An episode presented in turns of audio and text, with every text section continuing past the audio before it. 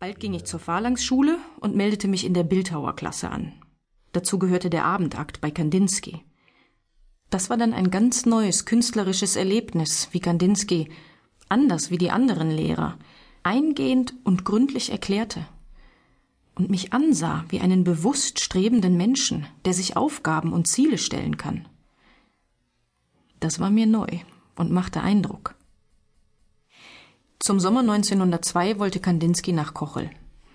Er erzählte mir später, dass es ihm eine große Freude war, dass ich mich zu seiner Sommerschule angemeldet habe. Einmal malte ich am See und Kandinsky kam zur Korrektur. Er sah meinen Malkasten und fand darin schlechte Farben, zum Beispiel Schweinfuttergrün. Die feuerte er alle ins Gras als verboten, und ich gebrauchte nur noch gute Farben, die er erlaubte.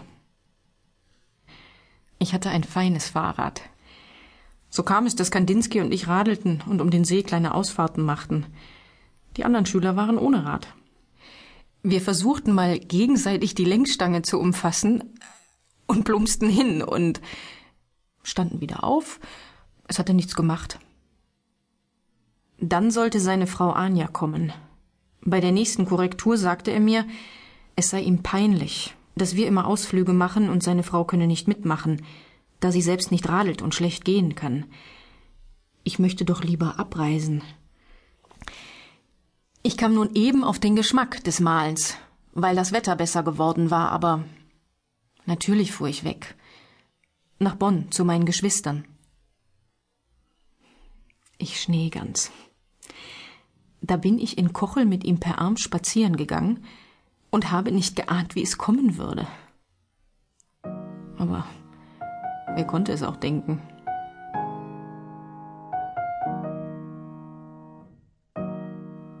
Neunter September 1902 Liebes Fräulein Münter, dass Sie so viel Erfolg und Freude mit dem Spachtel haben, ist mir sehr, und nochmals, sehr angenehm. Ich habe ja immer gemeint, dass die faule Münter mal was Gutes macht. Sie muss nur so a bissel Geduld haben. Ach du lieber Gott, die rosa Blumen sind verwelkt.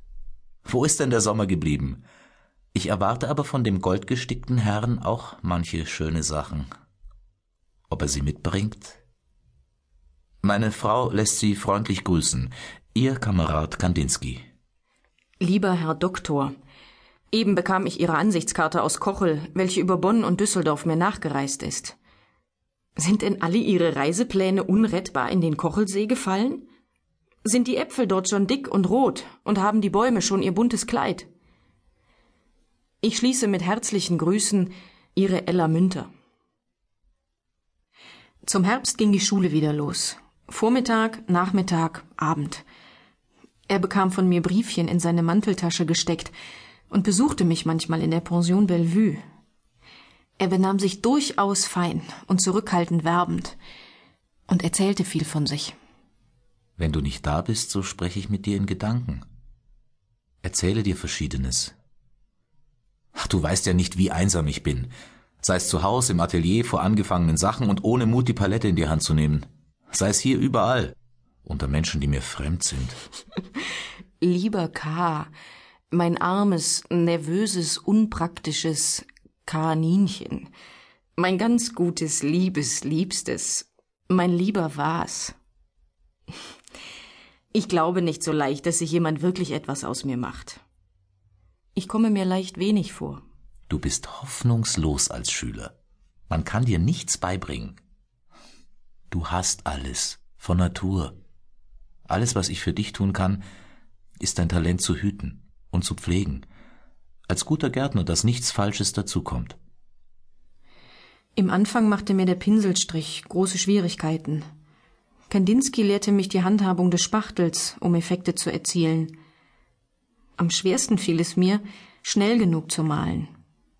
Alle meine Bilder stellen Momente meines Lebens dar, flüchtige, visuelle Augenblicke, meist rasch und spontan hingeworfen. Malen ist wie plötzlich in tiefes Wasser springen. Und ich weiß vorher nie, ob ich werde schwimmen können. Was Kandinsky mich lehrte, war eben die Technik des Schwimmens. Das heißt, er lehrte mich schnell genug und mit genügend Selbstvertrauen zu malen, um solche Augenblicke des Lebens, rasch und ungezwungen festzuhalten. Mein zarter Freund, du meine zarte, kleine du, meine kleine goldene, mein